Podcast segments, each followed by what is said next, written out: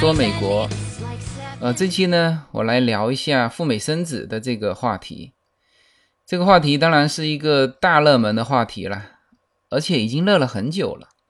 几乎从我随口说美国开始，每一期都会有听友来建议我来聊一期这个赴美生子。那为什么我始终没聊呢？因为这个话题其实不好聊。一方面呢，这个赴美生子的利益链条，或者说利益集团，他们包装下的赴美生子那是非常好啦。另一方面呢，就是广大的这个民众对于赴美生子始终抱着一个偏负面的怀疑心态。那么这个话题，你的角度如果选择的不好，就是你你不可能把它讲清楚的。但是我呢，我近期呢也是有想法来聊一聊赴美生子的这个利弊啊、我是觉得到现在为止啊，应该说我是了解的比较清楚了，因为身边很多赴美生子的人嘛，他们赴美生子已经完成，然后面临着他下一步的这个安排，也就是说很多事情我我总是希望说后面来讲。啊，比如说当时看不清楚，我们可以事后来讲嘛。那现在我是觉得慢慢慢慢的，呃，看得比较清楚，所以说也有很多例子了嘛，呃，可以比较客观的来说这个事情。所以我本来这一期是想来聊一聊赴美生子的利弊的。然后我在想赴美生子的这个话题的时候，我就从头开始就想下来。哎，我觉得其实，在讲利弊之前，哈，还有一大块的内容啊，其实是可以讲的。是什么呢？就是赴美生子这件事情到底是什么样的一件事情？就是这个事情要先讲清楚，呃，再讲，再去讲利弊。这个也是我一贯对于事情分析的一个态度，就是从头分析起。所以呢，这一期呢，我觉得先聊一下。这个话题就是赴美生子，你是应该偷偷摸摸呢，还是应该堂堂正正啊？也其实是来聊他的名的问题，就他的名到底正不正？它是一个什么样的事情？其实，在这个中国的，就是大社会面上，对于赴美生子始终是一个偏负面的一个一个看法，感觉什么呢？感觉就是。一小撮人投机取巧了，当然这个投机取巧呢，他是打了美美帝的擦边球，这个利用了美国这个出生地原则，然后呢去美国生孩子啊，变成了一个美国爸爸，然后呢这个从而实现今后移民美国的目的啊，大致上是对这个事情是是这么看的啊，我说的是民间哈。然后再加上去年三月份的时候，这个洛杉矶罗兰港这边又又出了查这个月子中心的这个事情，就大规模的查了。然后这那个事情搞得比较大，然后又传到国内啊，所以说大家对于这个赴美生子整体来说是抱着一个比较偏负面的一个看法。那这里顺便说一下。去年三月份的这个罗兰港的这个事情吧，二零一五年就是去年三月份的时候，那时候正好我也在美国，在洛杉矶。当然，我住的地方呢离罗兰海是比较远的，我这边开车去罗兰海大概要半个小时吧。我现在的这个区域哈是老区嘛，这个区域华人连着片的有三个华人区，然后罗兰海那边呢稍微比我这边新一点。那么最出名的就是孔雀园嘛，这就是这个月子中心的圣地，这个最豪华的月子中心全部出现在孔雀园那边。当时洛杉矶警方是由 FBI 挑头的，对月子中心开始大规模的查。其实他为什么开始查呢？他其实不是针对赴美生子，这事情到底是怎么发生的哈？其实说回来，还是华人之间的竞争，就是月子中心之间互相竞争。这个举报其中的一家还是几家，举报他们什么呢？举报他们偷税漏税，就以这个名头开始去查的。因为在美国啊，这个偷漏税是一件很大的事情。至于你什么赴美生子，这个是这个根本就不是事情。本身赴美生子是一件合法的事情，就是不违法嘛。就是包括这件事情发生之后，相关的警方以及官员啊都出来讲，他说赴美生子不违法。他说我们查的是一个机构的就偷漏税的问题。那么大家知道哈，这个月子中心的它的运营模式是这样子，就是呃，因为它市场是在大陆嘛，经营是在这边经营。那这里面有一个很关键的是什么？就付款的问题，很多是经营者在国内开了一个户头，就叫国内的这些客户啊，直接打人民币就打在他国内的户头。那这部分的钱，他没有在申报的时候，申报美国的报税的时候，没有去报这部分的收入，那这个就是很明显的是偷漏税嘛。再加上呢，某一些这个经营者，这又比较炫富，呃，开的都是非常名贵的跑车。因为你如果举报这个严重偷漏税的话，那这个 FBI 肯定要介入调查的，这在美国是件大事情。就美国这边是这样子，他不是说接到群众举报就直接把你滴溜进来，让你自己说啊。美国不是的，美国在滴溜你之前，他一定做了很多很详实的工作，比如什么呢？FBI 的女警化妆成月子中心的客户，跟他们前前后后都谈得非常清楚了，钱从哪里打。你打到什么户头啊？过来享受什么待遇啊？甚至这些月子中心的会教他你要怎么过来，你签证的时候要怎么隐藏自己的肚子，然后呢，过海关的时候你要怎么隐藏自己的肚子？这些月子中心这个跟这个 FBI 的这个卧底的这种警员越说越多啊！本来呢，这只是查一个偷漏税的问题。好了，现在出现了你教别人欺诈，用欺诈的方式获得签证，然后再查下去，哦，又发现福利欺诈的问题，洗钱啊，这个一堆事情就都出来了，全部证据搜罗一遍完。他像 FBI 这种办事情啊，都不是说呃那个我握个底，你告诉我，我录个音就算了，他们查的很细的，就是说你比如说 OK，你的钱打到什么户头，他直接就叫中国警方配合。去查那个户头，那个户头一查，一年到头多少笔入账都查得清清楚楚，是吧？这边有录音，那边有这个银行账户的往来啊。他们其实就是还会去什么呢？还会去这个询问过来的这些客户啊，就是这些孕妇。所以说，在整个过程当中，呃，没有出现什么抓捕孕妇的这种情况，因为本身赴美过来赴美生子没有问题嘛，人家是合法的嘛。就就是不违法，美国的法律就是这样子嘛，你不违法，你就是合法的嘛，所以不存在说对于孕妇怎么样，但是呢，会让什么呢？会让一些孕妇啊，希望他们做污点证人，因为他们光采集这些证据，美国是这样子，就是检控这一边啊，他要定一个人的罪，因为对方也会请很很好的律师嘛，所以说检控方是尽量是把这个证据收集的越全面越好，所以当时是是跟。一些孕妇是谈了，就是都谈清楚了，你这些孕妇你就做我的污点证人就行了。结果呢，又冒了一个一个事情，这些孕妇前面答应了，好好的，检方这边说我什么时候就是开庭的时候我会出庭做做证人，都说好了，可能都字都签了。后来想想不对，在他们和警方和这个检控方啊答应的这个期限之内。跑回国了，结果呢？好像两个在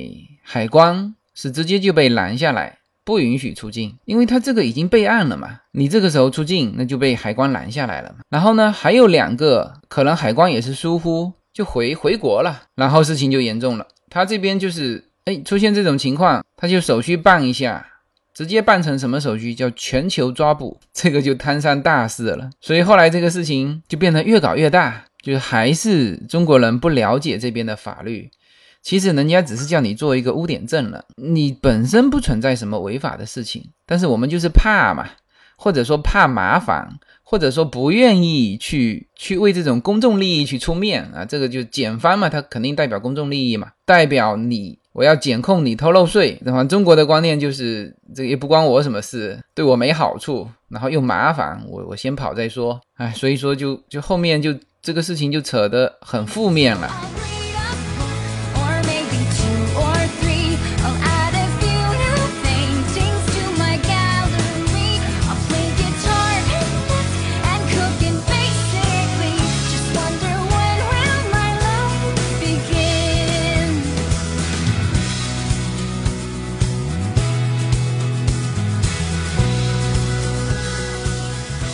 那这个就是我刚才为什么说说这个民间呢，对于赴美生子这个事情，其实是又神秘嘛，又又略带负面。那这个和这个赴美生子的就商业包装啊，以及真实的赴美生子到底什么样啊，其实还是就看不清楚嘛。说它好的说的很好，说它不好的说的很不好。所以我首先先来还原一下哈，这个赴美生子到底是一件什么样的事情。首先，赴美生子是合法的啊，刚才说过了，这它它不违法，为什么呢？美国本身是个移民国家嘛，它的国籍是出生地原则，只要在美国出生啊，在美国境内出生，所以就有很多哦，好像是前几个月还是有这样的事情，就是就是赴美生子的妈妈嘛，就是已经到快临盆了，在飞机上飞过来，然后小孩都已经出来了。但是呢，飞机没飞到美国境内，然后他就硬冷着，冷到美国境内把它生出来，就是因为什么呢？就是因为美国是出生地原则，你不在我这边出生的，那不好意思，你要么你就是父母，但是你但凡在我这边出生，我就不关心你的父母是什么国籍，你在我这出生，你就是美国公民，而且在美国出生的美国公民是可以竞选总统的，这个我上期说过了哈，所以这种有法律依据的，这个又感觉利益特别大的东西。整个这个商业或者说市场当然是很旺盛的。美国呢，其实它它是个移民国家，它的移民政策是相当开放的。美国地大嘛，它其实跟中国比来说，它可用的面积要比中国来的大，因为中国整个西部呢，它地不太平。呃，甚至是东南沿海的很多的这个这个水乡啊，但是美国它基本上是平的啊，除了中间那个落基山脉，所以它这么大的地其实是容得下更多的人。现在美国大概三亿人嘛，它其实还可以再多。你去就算在洛杉矶哈，很多地方也是空空的啊。当然，像洛杉矶啊、纽约啊这种大城市，你是见得到像上海那种熙熙攘攘的场面，但相对来说跟中国比起来，人还是少。然后你再到中部去看，那个人更少。就像我们上次老师说的，说就是治安最好的那个州，就是美国北部的一个小小州吧，那个名字我也忘记掉了。老师说了个笑话，说可能整个州就只有几十个人。当然他这是笑话，但是呢，应该说美国这片土地啊，还是可以容纳更多的人。所以说它整个移民政策还是非常非常非常开放。我上期讲过了，非法移民进来是不赶人走的。非法移民在美国现在有六千一百万，整个美国社会对于非法移民的的态度应该还是友好的，因为有很多事情需要这些人去做嘛。然后呢，它合法的移民政策还是非常多的。你看，从这个 EB 一到 EB 五啊，EB 一是人才嘛，优秀人才。那我我有几个朋友通过了 EB 一 A。那我说了，就是最高大上的移民方式，就美国移民方式就是 EB1A，叫高端人才引进嘛。然后 EB 二就是劳工，就是美国这边就是特别缺的劳工，特别缺的劳工就特别没人做的岗位啊，这种劳工，哎，它也有一个呃专门的移民渠道啊，就是 EB 二。EB 三呢就是技术啊，EB 四是宗教，EB 五是投资移民资金。你看哈，它的整个的移民技术，就是我这个国家缺什么？比如说我我我希望人才更多的进来，我希望技术更多的进来，我希望资金更多的进来，它都有这种相关的这个移民渠道。那这些的对于美国的一个贡献，其实是非常大的。美国人啊是很现实的，而且他做事情也很科学化。就是他会去分析这些政策、这些引入的人才资金到底对美国有没有好处，那没好处他就不做了，那有好处就会一直做下去。那比如说一比五，应该说零八年美国金融危机之后，美国这边非常多的项目是靠一比五的资金，他们能够能够开展的起来，就是叫做就像我们中国以前的招商引资嘛，就当时金融出现问题。很多项目他要上马，结果银行没给他贷款，就贷不出款来，他们只能通过一比五的资金进来。这确确实实是这种移民政策促进了美国当地的发展。所以现在有很多这个项目啊，这个有一些项目的老板啊跟我讲，他说我可能接下去也不想做一比五了。我问为什么，他说很简单嘛，以前银行贷不了款嘛，那现在银行经济慢慢慢好起来。款也比较好贷了。他说这个做 EB 五啊，责任也很大。就银行能贷给我款，我就不做这么麻烦的事情了。所以我说，美国整个的这个政策啊，一定是对美国当地有利的，它才会执行下来。你包括赴美生子也是出生地原则的这个政策，对美国这个国家是有利的，所以它就会存在。那么我看到一组数据哈，就是二零一。一零年的数据，你说那个时候赴美生子在中国还是刚刚开始嘛？所以说中国大陆在美国这边赴美生子的，大概统计了一下，也就五千人。但是那一年全球就非美国国籍的父母到美国这边来生孩子的有多少呢？有十九点五万人。所以赴美生子其实不是中国人首创啊，中国人玩的呢也不过分。现在当然越来越多了，但是事实上之前很多都是，比如说最早一批的台湾人很多过来赴美生子的韩国人、台湾人啊、墨西哥人啊，周边的这些，就每年可以为美国社会带来数十亿的贡献。所以人家美国人民一算啊，这个钱还是很好赚的嘛，这人家也不傻。所以我们这边理解的是说，哎，好像我们过去去打美国人民的擦边球。那美国人民算的也很精啊！我回头分析利弊的时候，我来分析一下这里面到底谁赚的多？是赴美生子是中国人赚了，还是美国人赚了啊？我觉得至少现在来说，一定是美国人赚了啊！所以赴美生子这件事情，第一是合法的，第二其实是给美国社会带来好处的。所以从这个基点去看这个问题，我觉得所有赴美生子的家庭啊。都是坦坦正正的，就是你自己腰杆要挺直了，你不要以为自己好像亏欠什么，好像到美国这边来拿一件不属于自己的东西，不对的。美国人民很欢迎你过来的，因为你来给他送钱嘛，或者说叫互利互惠。你希望呢，小孩有一个美国公民的身份，美国人民呢也希望你过来花钱啊，这叫互利互惠。所以这不是一件，至少不应该做成一件偷偷摸摸的事情啊，这一点心里有数哈。那么这件事情就涉及到具体的操作环节了，就是你怎么做，你算坦坦正正。两点吧，我个人感觉啊，第一，签证的时候，如果你能够做到诚实签，那肯定坦坦正正了。啊，这个是就签证这一块，是我们感觉说打擦边球啊，或者说有点偷偷摸摸啊。是最核心的这一块，就大部分的原来的赴美生子都是什么呢？B one B two 过来嘛，然后提前三个月进来，肚子掩盖一下，到这边小孩一生带回国了。那么这里面就存在着一个问题，就是说，就签证的时候和签证官说是过来旅游的，但是你呢进来的时候，其实目的是生小孩，生完小孩就回去了嘛，不是旅游嘛？那这里面有存在的一个。就是你这个现实的目的和签证时候说的目的不符，这就是说有涉及到一些叫签证欺骗。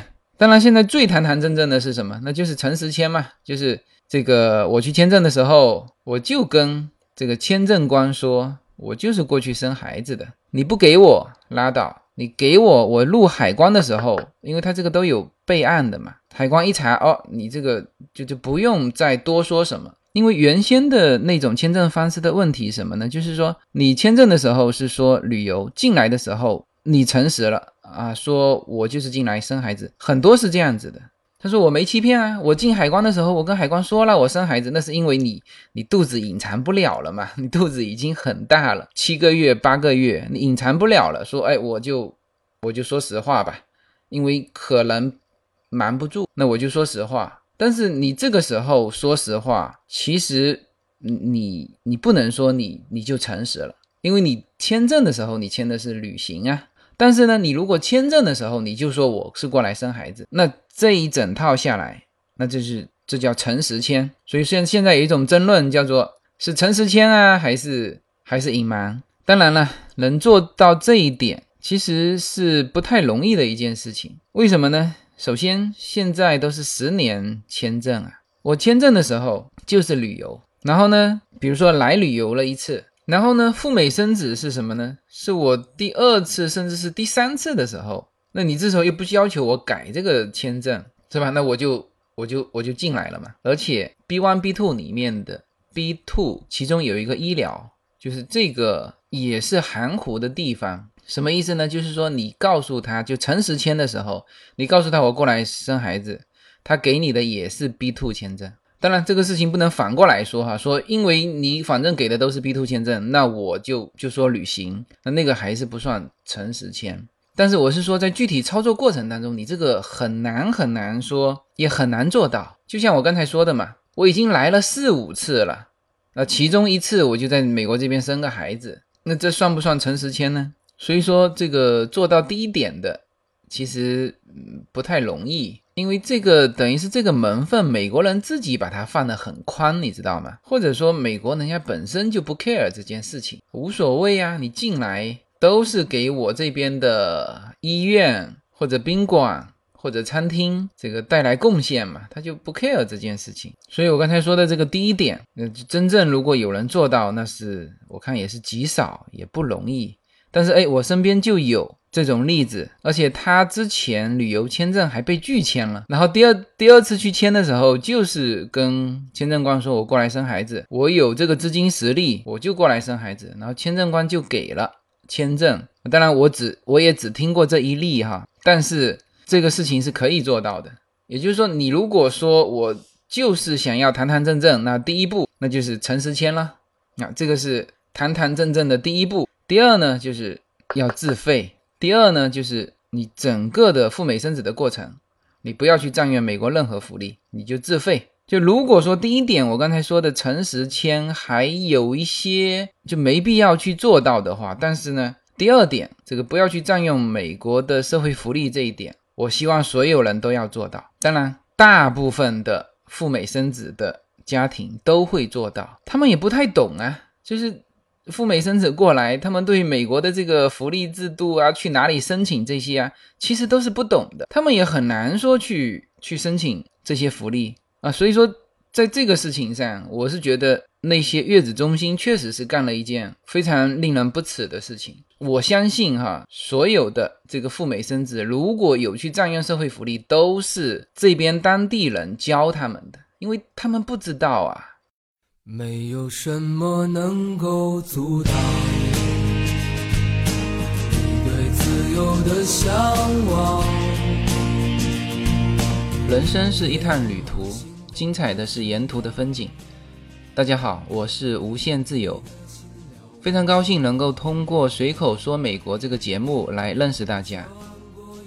我每周都会在洛杉矶为大家录制一期随口说美国。现在大家除了可以听到我的音频节目之外呢，还可以登录我的微信公众号。我公众号的名称是 L 一二零一零零一一五无限空间。这是一个新移民家庭分享美国生活的点点滴滴的一个个人空间。同时，为了更好的与大家互动，我还开通了与随口说美国同名的新浪微博。移动互联网的神奇之处呢，就是可以把同类的人拉得很近，天涯若比邻，世界地球村。让我们享受这个自由连接的世界吧。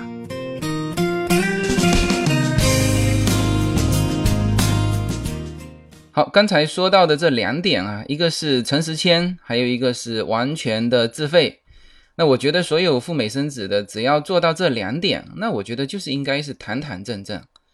当然，这个第一点是有有难度，或者说有的时候没有没有办法那么较真的能够做到。但即使这样哈，我觉得你如果能够做好第二点，就是我完完全全我就过来消费的啊。我觉得你把第二点做清楚，那我觉得至少不应该觉得自己偷偷摸摸。那么最后呢，我想聊一下，就美国社会、美国民间对于中国人赴美生子的这个看法。我把这些讲完，大家也会来重新再评估这件事情。因为说句实话，现在啊，基本上负面的声音都是从国内发出来的。那么或者说国内人认为美国社会其实也是不喜欢中国人赴美生子的啊。这其实这是我们国内自己想的哈。美国这边对于中国赴美生子的的看法哈，我想分这么几个方面来聊吧。第一，刚才说了嘛，它是一个移民国家。所谓说它是移民国家，也就是说它对于新移民是接受的啊，有很多的开放的移民政策，或者再说彻底一点，就他不觉得人口是个负担啊，不像我们以前，当然我们现在慢慢放开二胎，就就没有这种观念了。这个观念确确实实是一个很很不对的观念，很过时的一个观念，就觉得人口是负担，人口是创造力，不是负担，所以。美国整个社会对于新移民，哪怕你是以赴美生子的方式，哪怕你是以各种渠道的移民进来，哪怕你是非法移民进来，它都是宽容的，因为它需要人口，这是第一点。那这个就是美国以移民国家这种社会基础，它肯定不会对你赴美生子这件事情反对嘛，或者说反感嘛，它是需要人口的，明白吗？第二啊，其实他。对中国稍微了解一点，他知道你中国赴美生子和其他国家赴美生子还有一点比较大的不同，就是相当多中国的赴美生子啊是被迫的，当然也有很多这个大牌明星啦，啊，不过大大牌明星他也要受这个国家政策的约束嘛，你比如说之前张艺谋，那他如果剩下几个小孩是在美国生的。那他就不会被罚那么多钱嘛？然后还有很多民间的，就是这个赴美生子啊，他其实有一些很具体的原因啊，比如说是二胎，是吧？你中国，你之前我们不说这个对于二胎迫害吧，但是呢，罚款是肯定的，罚款你是逃不了的。原来我家楼下门口啊有一个天桥，就在天桥上挂了一个横幅，过去某某某啊。这个因为违反计划生育政策被罚款四十几万还是七十几万，我忘记了。就是拉了一个横幅，就计生办的，就就贴在我们家楼下，就说你至少罚款要吧。所以呢，那就很多人生二胎就跑到美国来生了。呃，最早是去香港生这个，那香港现在倒是对于这个过去生孩子，其实香港民间是蛮排斥的。但是但是美国是不存在这种情况，因为它体量也大嘛。那个中国你能生多少了？你跟墨西哥家庭比一比，人家一个妈妈看上去还年轻，实际上带十几个小孩出来。就墨西哥家庭很多是那种天主教家庭，是不堕胎不避孕的。你你看他能生多少嘛？所以说你说中国在美国这边生孩子啊，你都是什么生二胎、生三胎，这个其实人家都是很能理解的，知道吗？他他他们不能理解的是中国的那个人口政策啊。当然现在中国在也慢慢在调整了哈。那还有一个就是中国的这个。单身妈妈好像是不可以上户口的，就是你如果是未婚，你生了个小孩是不可以上户口的，然后还要被罚款。这个具体我不太清楚，但是我听我的听友有这么说过。那所以说，像这一类的人到美国来生孩子，说句实话，你把这个原因说出来啊，人家都是同情的，呃，肯定是不会反对的。第三呢，其实美国这个社会啊，它最大的就是谁呀？最大的就是孩子。啊，这个小孩子走出去，那是所有人都得让的，而且不仅要让，这还要跟小孩子打招呼啊，这是非常非常 nice。所以你在这边这个牵个小孩出去，那是最大的。在哪里，人家车子车子让你，人人让你。然后你到这边来生孩子，你抱个婴儿出去，或者说你大着肚子，那肯定也是最大的呀。人家都会觉得这件事情啊，是一件很美好的事情。有个 baby，就这一点上，应该所有过来这边有来过美国的人都能感触得到。特别如果你带个小孩来，完全素不相识的人都会哈百分之百跟你小孩非常 nice 的打招呼，无论是在超市、是在停车场还是在 mall 里面，所以他就不存在说对你孕妇反感啊。我觉得是不存在这种感觉的啊。这个是美国社会的一个对于赴美生子的看法。另外一个呢，从经济上讲。那是太喜欢了，就不是说反感了，是是喜欢到流口水。什么意思呢？你看哈，这个各个地区各行各业，这个赴美生子的这个产业链，给这个地区，给这些行业，呃，做出非常大的贡献。那比如说医院啊，医生啊，护士啊，他有了这一块，因为过来其实生小孩，这不是一个很高难度的这个医疗问题嘛，就很多不错的医生都能做，你妇产科医生嘛，然后呢，这个又可以收到比。普通的就美国本地人啊，更多一点点的这个收益，那至少说销售额上去了，他们怎么不喜欢？太喜欢了，是吧？还有那些工作人员啊，阿姨呀，月嫂，在美国这边月嫂大概是一一个月大概是三千五到四千吧，呃，再加上左右吧。这个我现在一说到这个价格，我都不好直接说一些很具体的，好像大概是这个这个价位。那包括月子中心里面的阿姨。她有了这个整个赴美生子产业链，就是真的是养活了一大帮人。在美国人是没有坐月子的，你只有中国人坐月子，而且到这边的 A、B、C 也不坐月子。不要说 A、B、C 哈，就是过来稍微久一点的就没坐月子，最多家里有老人，老人照顾一下。那基本上他们的这个月嫂的这个职业，那纯粹是中国人的赴美生子带起来的。那现在在洛杉矶 N 多月嫂，而且价位。而且很抢手，是吧？那对于这个群体来说，那他肯定是欢迎高兴的嘛。那么还有各种的啊，司机啊，代办手续的，那还有就是房子了，是吧？你本来就只可以租一千块钱的房子，就你本来只能产生一千块钱 GDP 的这个房子，是吧？由于赴美生子，你产生了四千块钱啊，甚至更高，那有什么不好，是吧？其实赴美生子之后啊，还会带来什么呢？带来幼儿园啊，教育啊，这是今后的。那事实上呢，现在哈慢慢开始这些行业开始萌芽了，因为中国最早赴美生子的小孩现在都到了，他们要选择是在国内上幼儿园还是在美国上幼儿园的这个阶段啊，所以说这个行业也会慢慢的起来。所以说整个就这种经济来说，那对于美国这边的贡献是非常大的。然后，对于各行各业这些从业人员，你告诉他说，如果说呃这个赴美生子要被取消，或者说不可以了，那对于他们来说是一个天大的灾难。那像这个以洛杉矶为例哈，这个是叫做其他州啊，它是没有这个条件形成集聚的这种赴美生子的一个产业链，它没这条件。你就说罗兰港吧，你就说孔雀园吧，就孔雀园的那个销售额，你放到任何一个州去。都是流口水的啊，特别是那些经济条件不太好的州，或者人口少的州，经济不活跃的州，只是因为他们没这条件嘛，没有洛杉矶这边的气候，没有洛杉矶这边的一些经济基础，人家不会选择去那边。所以啊，这个从社会方面。从经济方面来看啊，整个的美国对于中国赴美生子的看法啊，绝对不存在说反感啊。我觉得跟香港肯定是不一样的，不存在反感。所以在这这一点上呢，中国赴美生子的家庭啊，也把心放在肚子里。更何况赴美生子，刚才说了那个数据嘛，中国人不算多，很多的其他的国家在这边呢。这个赴美生子的数量要比你中国多得多，好吧？那这一期呢，就聊一下这个关于赴美生子啊，这个这是一件到底是一件什么样的事情？就是先给他正个名吧。那今后呢，如果有说到赴美生子可能有的一些就不如大家所想象的那么好的问题的时候，这个呢，大家也不用给我拍砖，好吧？那这一期呢，就讲到这里。呃，我这个节目呢，首发平台是在喜马拉雅。如果大家觉得今天讲的比较有价值，那欢迎给我打赏。如果大家觉得这个专辑都很有意思，那欢迎帮我推广。好，谢谢大家。